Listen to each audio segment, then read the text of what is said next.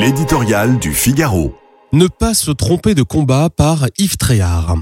Les présidents du Sénat et de l'Assemblée nationale appellent à une grande marche civique ce dimanche à Paris. Un cri des consciences, affirment Gérard Larcher et Yaël Braun-Pivet pour déclarer à la face du monde que la République française ne laisse pas et jamais ne laissera prospérer l'abjection.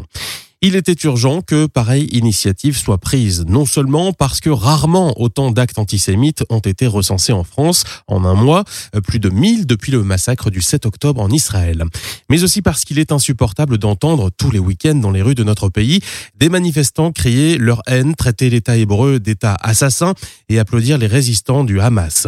A-t-on perdu le sens des réalités pour rester les bras croisés et ne pas réagir à semblable logorée même tardif, ce sursaut est donc le bienvenu. Pourtant, il ne va pas de soi pour tout un chacun comme si la lutte contre l'antisémitisme n'était pas l'affaire de tous les Français, quelles que soient leurs origines, religion ou appartenance partisane. On l'avait déjà déploré en 2018 après l'odieux assassinat par un islamiste de Mireille Knoll au soir de sa vie. Cette fois encore, certains se trompent de combat en créant la polémique. Des ministres, à l'instar d'Olivier Véran, des membres de la majorité et des responsables de gauche défileront dimanche en se bouchant le nez il juge la présence du RN déplacée. Certes, Marine Le Pen est la fille de son père, mais elle n'a jamais revendiqué, tant s'en faut, son héritage antisémite.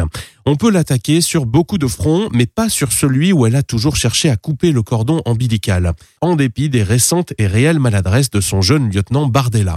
Au lieu d'inventer des relents de peste brune où il n'y en a pas, les indignés seraient mieux inspirés de dénoncer les scandaleuses déclarations de Jean-Luc Mélenchon et de ses amis de caractère électoraliste ou pas, elle prouve que l'antisémitisme a changé de bord en France. Là prospère l'abjection, celle qui mérite toute notre vigilance.